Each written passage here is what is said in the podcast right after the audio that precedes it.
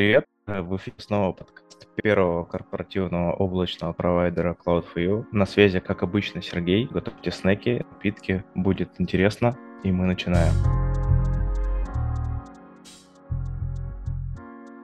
Сегодня в нашей виртуальной студии я не один, со мной Александр Канатов, операционный директор компании Стахановец. Здравствуйте, Александр. Всем привет.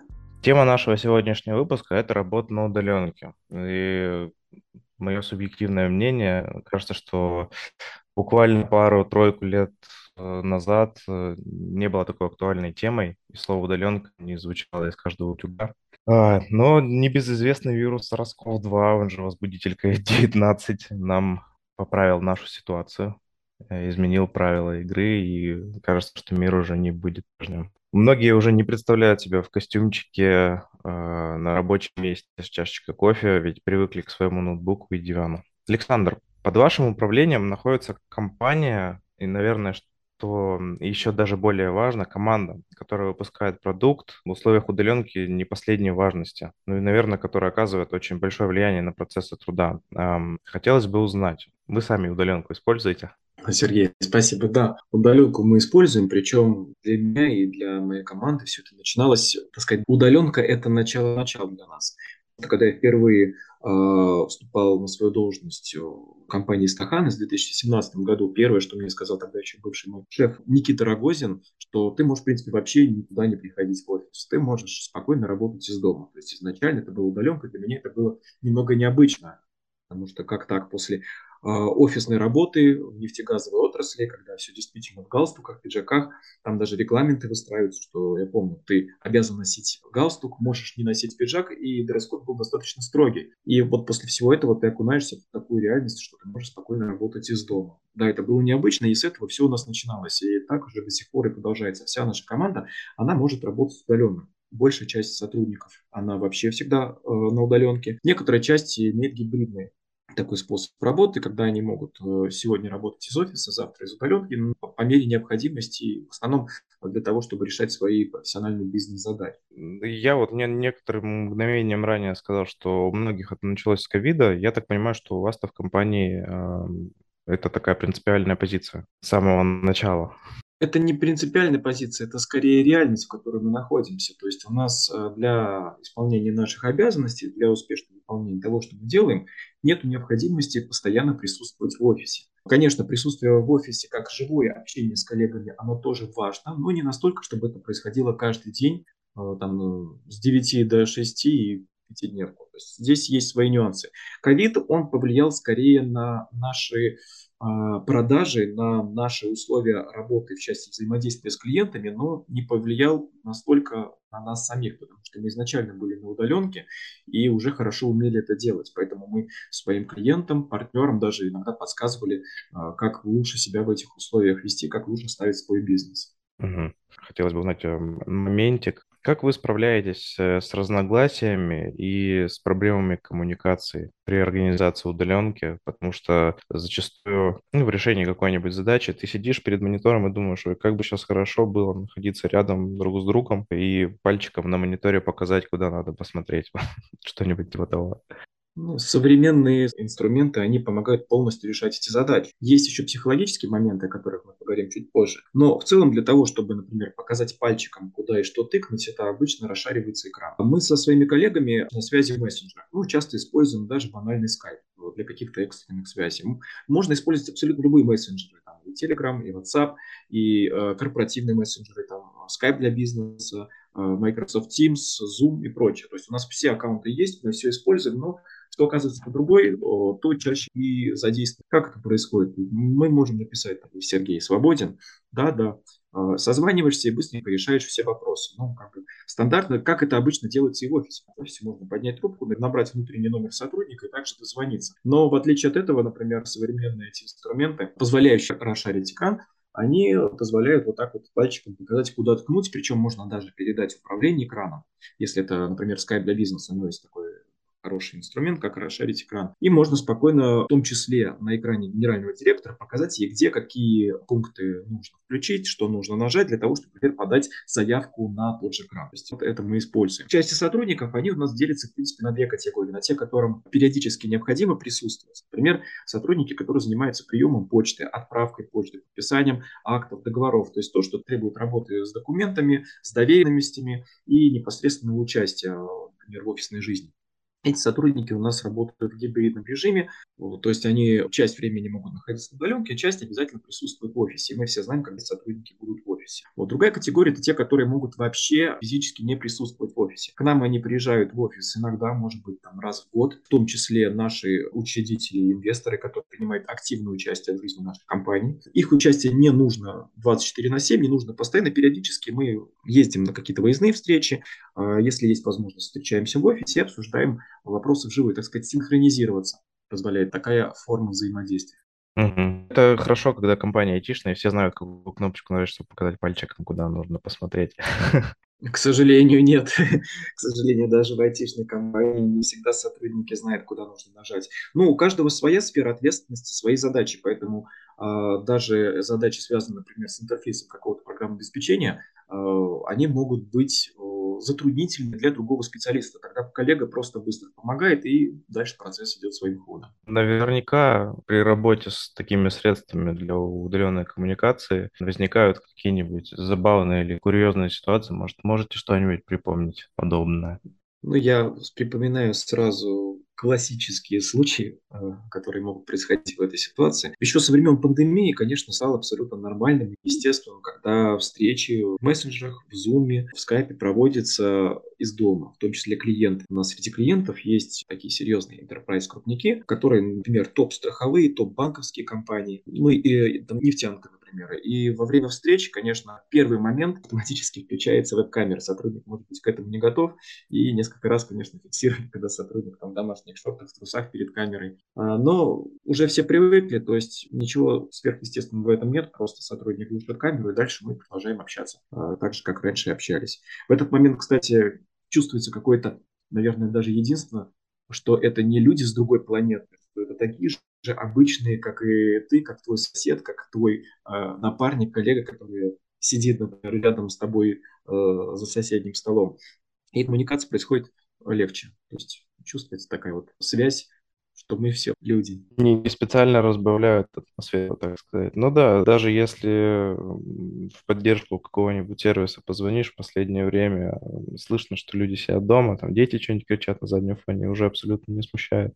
Да, новая реальность, она такая. Перейдем к более практической части, более полезной части. Вот я владелец бизнеса, типичного российского бизнеса, и мне нужно по, по тем или иным причинам перейти на удаленку. Есть четыре, наверное, аспекта для перехода. Юридический, с документами, с бумажками разобраться, организационный. Угу. Я как руководитель или там как мои менеджеры с точки зрения э, управления по оптимизации, технический, айтишники, разработчики, администраторы и психологический. Угу что делать вообще всем сотрудникам, чтобы не, не, не сойти с ума во всей этой вакханалии. Вот, наверное, пойдем по пунктам с юридической точки зрения. На что стоит обратить внимание, по вашему мнению, опыту?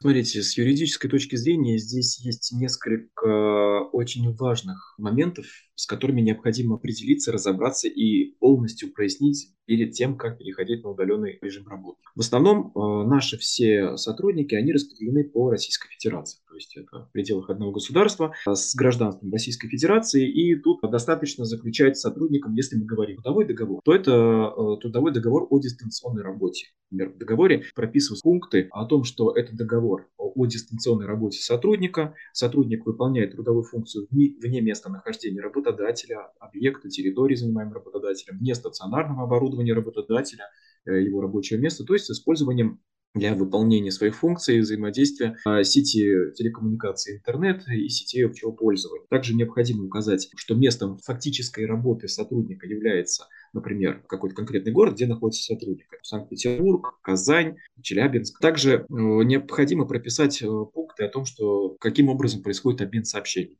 Работник с работодателем обменивается сообщениями при помощи там, корпоративной электронной почты, в том числе при помощи там, телекоммуникационной сети интернет. И э, необходимо прописать порядок, при котором сотрудник должен уведомлять э, работодателя в случае, если его место работы меняется. Например, он, будучи на удаленке, переехал из Челябинска в ту же Казань то в этом случае он должен уведомить сотрудника, например, в течение трех дней. Эти вот организационные моменты необходимо прописать. Если... А по поводу мессенджера, вот интересный момент. Должен быть какой-то, назовем его мессенджер по умолчанию? У нас по умолчанию это корпоративная почта. То есть э, конечным итогом, э, конечной точкой является корпоративная почта. Поэтому все какие-то ключевые моменты должны быть там. Ну, так как угу. сервер Exchange, он хранит всю базу, надежды на корпоративные сети не всегда могут быть стопроцентные. То есть корпоративная сеть может глючить, может а, какие-то данные не сохранить. А корпоративная почта, она если сервер находится у самого работодателя, она контролируется им в большей степени. Поэтому это является для нас ключевой точкой.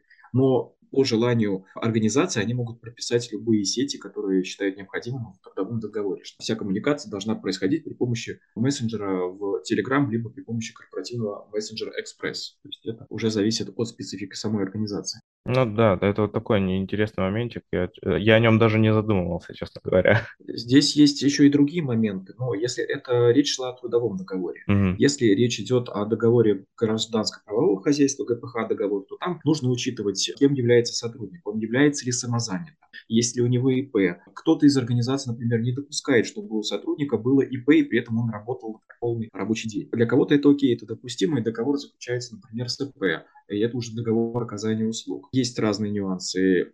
Если, например, это самозанятый, то он э, платит налоги самостоятельно и предоставляет чеки об исполненной работе. Если это сотрудник просто физическое лицо, тогда работодатель обязан НДФЛ удерживать при оплате заработной платы есть есть такие моменты. И еще один очень важный момент. То, о чем мы сейчас говорили, относится к удаленке на территории Российской Федерации. Если же сотрудник выезжает за пределы Российской Федерации, здесь начинают подключаться самые разные нюансы, связанные с законодательством той страны, куда уехал сотрудник, взаимоотношения Российской Федерации с той страной, ну, в частности, налоговые взаимоотношения, есть ли соглашение об избежании двойного налогообложения и прочее. Исходя из этого уже а, прописываются пункты в договоре. То есть, э, возможно, необходимо будет предоставить справку о том, что сотрудник не является резидентом, если, например, заключается договор с сотрудником, который является гражданином другой страны. Если же сотрудник россиянин, который в этот период времени выехал в другую страну в целях релокации или для удаленной работы, то тут тоже необходимо перед отъездом подписать соответствующие документы сотрудникам во избежание двойного налогообложения.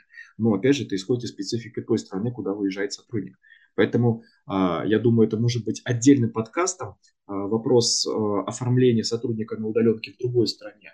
Но то, что касается вопроса оформления на территории Российской Федерации, в принципе, я уже основные моменты озвучил.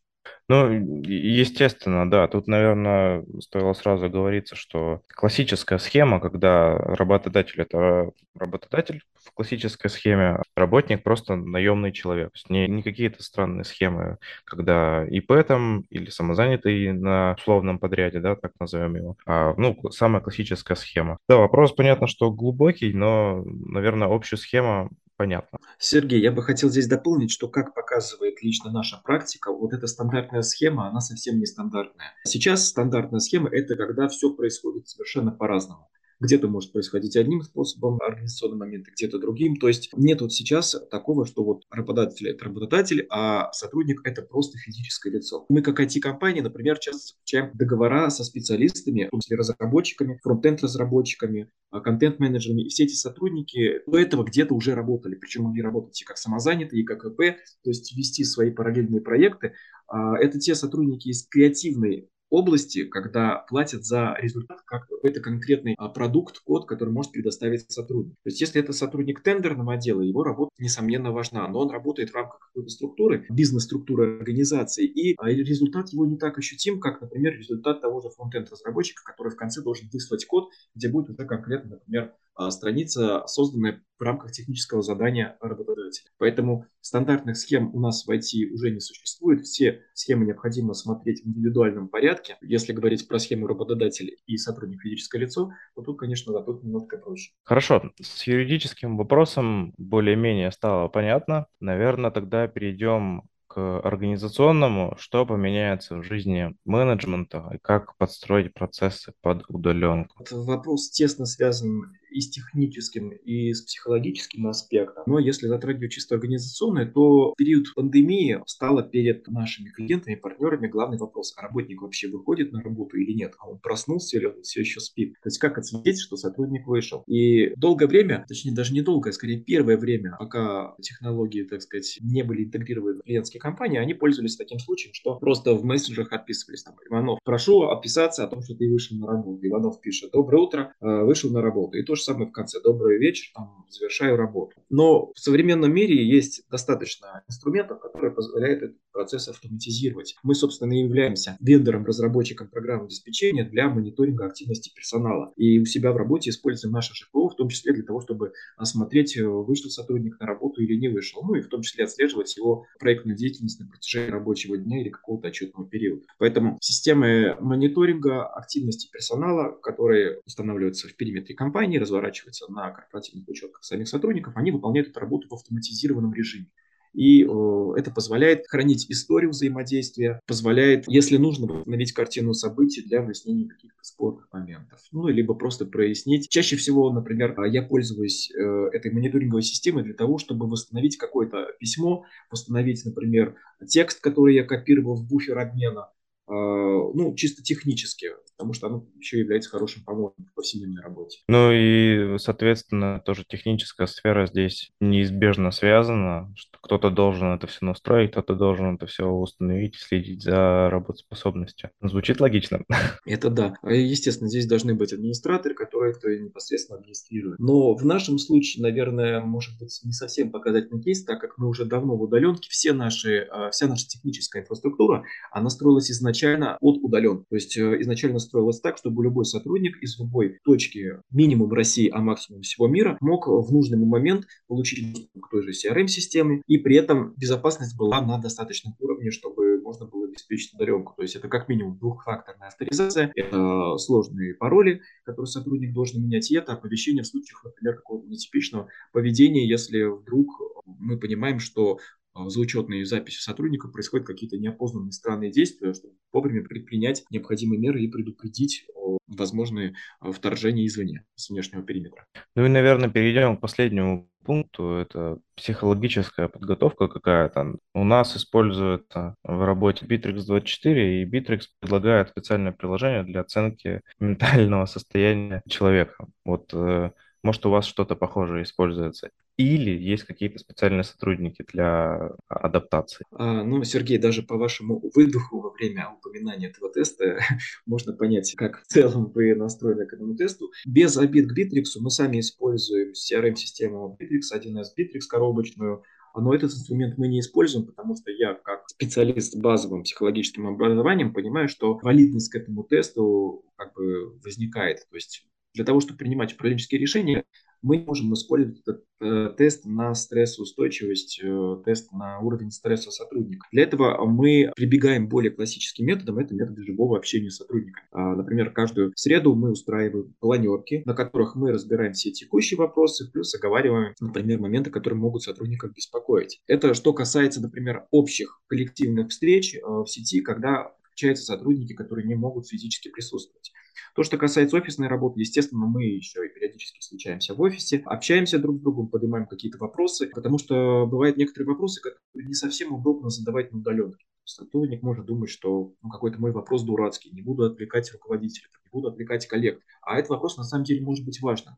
И в момент живого общения э, либо по голосам по, через мессенджер, либо, например, в офисе эти моменты проявляются. Поэтому наш гибридный способ позволяет периодически синхронизировать э, эти моменты и обсуждать вопросы, которые важно обсудить в офисе, либо во время живых переговоров по мессенджеру. А в остальных случаях, конечно, это идет э, корпоративная переписка в мессенджерах, в почте, ну, классический способ обмена информацией. Поэтому важно держать на пульсе своих сотрудников и периодически с ними встречаться. Причем в свете последних событий, которые потрясают наш мир, я даже не говорю про Россию, то весь мир потрясает на протяжении последнего года. Каждый раз, когда происходит что-то очень важное и значительно, необходимо общаться со своими коллегами, потому что им тоже может быть беспокойно, тревожно, кому-то может быть страшно. И когда происходят вот такие физические встречи с фидбэком, с обратной связью, когда сотрудник может выговориться и, например, задать вопросы, которые интересуют не по задачам, а вот, например, по вопросам собственной безопасности, собственных условий труда, то это необходимо и важно проговаривать. Даже вот эту обратную от э, коллег, от руководства, она снижает уровень тревожности и позволяет сотрудникам выходить снова в рабочий режим, когда они продолжают свою работу успешно. Ну, то есть такая саморегулирующая система, когда все беседуют за всеми и смотрят, соответственно, тоже за всеми. Да. Ну, в основном, в основном, конечно, руководители. Да, в психологии это еще называется системой саморегуляции. Оказывается, я что-то знаю.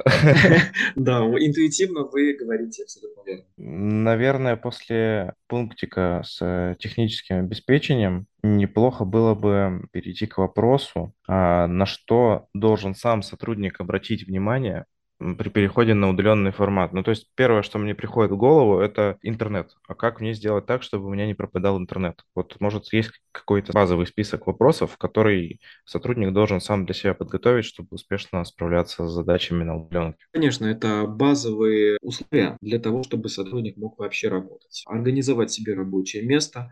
Желательно, чтобы это место было относительно недоступным для других членов семьи, чтобы его не отвлекали. Может быть, это какое-то рабочее место assustou. Там, на кухне, может быть, в, в комнате. В идеале это должен быть отдельный кабинет. Ну, конечно, у каждого свои условия, поэтому важно просто организовать себе рабочее место. В том числе здесь должен быть и непрерывный доступ к интернету. Если есть какие-то проблемы с интернетом или интернета вообще нет, то его необходимо организовать. Вопрос еще с оборудованием. Если сотрудника раньше работал в офисе, например, на ПК, то он переходит в удаленный режим работы. Это может быть его собственный ноутбук, может быть, ему выделяет компания ноутбук. То есть тут необходимо позаботиться о том, чтобы было все доступное оборудование. Это гарнитура с микрофоном, это непосредственно ноутбук, э, там, зарядкой и прочее оборудование, которое необходимо для исполнения его служебных обязанностей. Ну да, и доступ в интернет, который сотрудник уже организовывает самостоятельно, договаривается с провайдером, проводит э, интернет, либо использует стабильное соединение мобильного интернета. В некоторых организациях может быть, например, требование для того, чтобы к удаленному рабочему столу, удаленной сессии используется VPN а, с фильтрацией по статичному белому IP. Это означает, что если есть такое условие, то сотрудник например, идет к тому же провайдеру и э, подписывает договор или там покупает услугу о предоставлении статичного белого IP, который он передает своему работодателю, и те уже вносят его в белый список IP-адресов, э, с которых принимается соединение. А это, так сказать, уже задача со звездочкой, если меры безопасности достаточно серьезные в самой организации. Но это все, конечно, опционально и зависит от самой организации. Ну, с белым IP-шником, конечно, статическим, это уже кажется перебор. А я бы не сказал. Есть такие отрасли, критично важная инфраструктура. Причем, во-первых, э, сами отрасли бывают разные. Вот банковский сектор, у них требования к безопасности всегда выше, чем, например, в организации, которая занимается, даже не знаю, хотел сказать, занимается доставкой, но для доставки тоже важно хранить и сохранять персональные данные. Поэтому, в принципе, сейчас во многих отраслях меры безопасности не бывают излишними. Так что, да, в зависимости от того, что продиктовано корпоративными нормами, необходимо их соблюдать и, соответственно, предоставлять своим сотрудникам все необходимые оборудование и ресурсы для того, чтобы они могли исполнять свои обязанности. Да, последние утечки, конечно, не, не вызывают оптимизма. Есть у меня такой каверзный вопросик, как раз-таки по теме, угу. чем занимается ваша компания. Я думаю, что тут э, исчерпывающее количество историй должно быть. Угу. Вот я сотрудник э, на удаленке с оборудованием и программным обеспечением, похожим на то, что производится у вас. Вот э, чего абсолютно не стоит делать сотруднику, если он находится на удаленке? Ну, чего не стоит делать, я думаю, это нарушать закон. В первую очередь, э, вопрос корпоративных норм. Тоже нормы корпоративные нарушать не стоит. Если прописано в ПВТР, что сотрудник на работе обязан заниматься работой, то это распространяется и на случай, когда сотрудник на удаленке. На удаленке его рабочее место просто переносится к нему домой. Но по-прежнему ему не стоит заниматься тем, чем он заниматься не должен. А отвлекаться, например, на какие-то сторонние непродуктивные дела, ресурсы, заниматься просмотром развлекательного контента в рабочее время, если это не требуется для исполнения его задач. То есть этим явно заниматься не стоит. Если говорить, так сказать, на более легком или мягком уровне требований, то я обычно предпочитаю говорить ничего не стоит делать, а что нужно делать. Я предлагаю своим коллегам, в целом с сотрудником контролировать свое рабочее поведение на работе. То есть о чем это говорит? Что каждый раз, когда появляется желание заняться чем-то другим, а не работой, я не знаю, помыть посуду, посмотреть фильмец, сериал или что-то, что-то, просто контролируйте себя, что в это время вы все равно находитесь на работе. Плюс, э, если стоит система мониторинга, которая фиксирует действия, рано или поздно эта ситуация может всплыть. Поэтому стоит себя контролировать и э, с целью того, чтобы не расхолаживаться. Потому что как стоит один раз отвлечься домашних условиях на какие-то нерабочие дела, и это начинает затягивать может затянуть до того, вот честно скажу, у меня тоже такое было, когда находился на удаленке, вроде бы как отвлекся на 5 минут,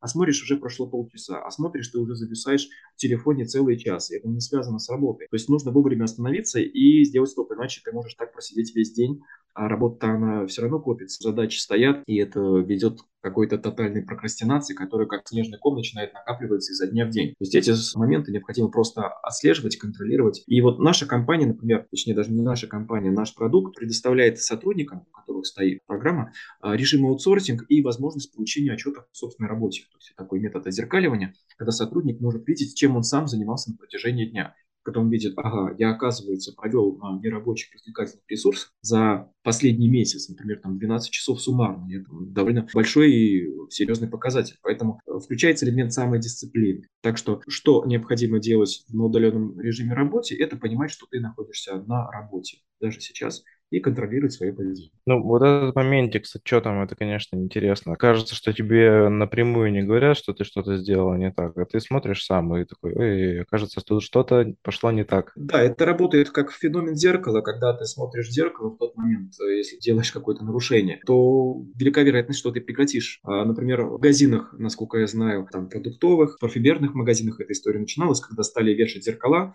на потолке, на стенах, чтобы люди, которые, например, планируют что-то своровать, они видели себя в отражении, и это снижало количество краж. То есть такое тоже используется. Если же говорить о более конструктивном применении, то, например, вывеска на дороге о том, что работает камера, снижает э, количество ДТП, даже если камеры там на самом деле нет. Да, хорошо. Александр, а как клиент относится к тому, что создается? Ну, клиенты относятся спокойно к этому, потому что они сами ведут бизнес из дома. А, ну, в удаленку это было повсеместно, сейчас это в меньшем количестве, но я думаю, воспоминание о том, что ведение бизнеса из дома – это вполне нормально, осталось и закрепилось у них до сих пор. Э, даже общаясь с крупником enterprise сегмента, это компании, которые знают абсолютно все в России, которые пользуются их услугами, то эти крупники тоже прекрасно используют режим удаленки из дома, и поэтому никаких проблем с их стороны. По крайней мере, обратной связи о том, что что-то не так в связи с тем, что мы ведем работу из дома или с удаленки, мы ни разу не получали. И ни одна из наших сделок, насколько я могу это судить, не сорвалась по той причине, что мы вели работу из дома. Ну, кажется, само собой разумеющееся, да, тем более в текущих реалиях, но все равно. У меня статистики нет, а вы что-то да знаете в этом плане. Окей, наверное, будем заканчивать потихонечку. Угу. По вашему мнению, удаленка сейчас для типичного российского бизнеса в целом это благо или проклятие? Я бы сказал, что это возможность для бизнеса, для любого и для российского в том числе. Удаленка открывает огромные возможности, которые при этом требуют и определенный уровень мер безопасности, уровень организационной, юридической подготовки. Тем не менее, это большие возможности, которые стали нам доступны после всеобщей пандемии коронавируса. Несмотря на все ее минусы этой пандемии, несмотря на все беды, которые она принесла, вместе с тем она позволила нашему бизнесу приоткрыть завесу удаленки, благодаря которой теперь клиенты понимают, что удаленка может быть еще и большой пользой для организации. Ну что ж, наш выпуск подходит к концу. Александр, большое спасибо, что согласились прийти и организовать столь приятную беседу. Вам спасибо. Расскажите в паре слов о вашем продукте. Наш продукт э, – это Стахановец. Также и одноименно называется наша организация, компания Стахановец. Наш продукт предназначен для мониторинга активности сотрудника за рабочим местом, контроля эффективности, вовлеченности и предупреждения утечек информации. Соответственно, мы занимаемся тем, чтобы э, помогать бизнесу бизнесу, понимать, что происходит в их организации, получать объективные данные на основе поведения этих сотрудника. Мы предотвращаем утечки информации в организации, пресекаем различного рода нарушения, преступления, связанные с утечками, с работой инсайдеров, какие-то левые схемы, заговоры и прочее. Наша компания включена в реестр АТО, то есть мы являемся отечественным ТО, мы являемся резидентами Сколково на рынке с 2009 года, и также у нас есть сертификация в стек различного рода рода патенты. То есть на рынке мы давно, клиенты нас знают давно, и мы уже, так сказать, обжили свое местечко, нажили своего рода интеллектуальную собственность, которую мы активно используем для того, чтобы помогать людям, клиентам выполнять свои задачи. Я надеюсь, что нашим слушателям это тоже было интересно и познавательно. Оставляйте свои отзывы и оценки на площадках с выпуском, а также не забывайте про наше облачное решение. Подробности на нашем сайте cloud4y.ru, ссылочка будет в описании. Всем пока, спасибо, еще услышимся.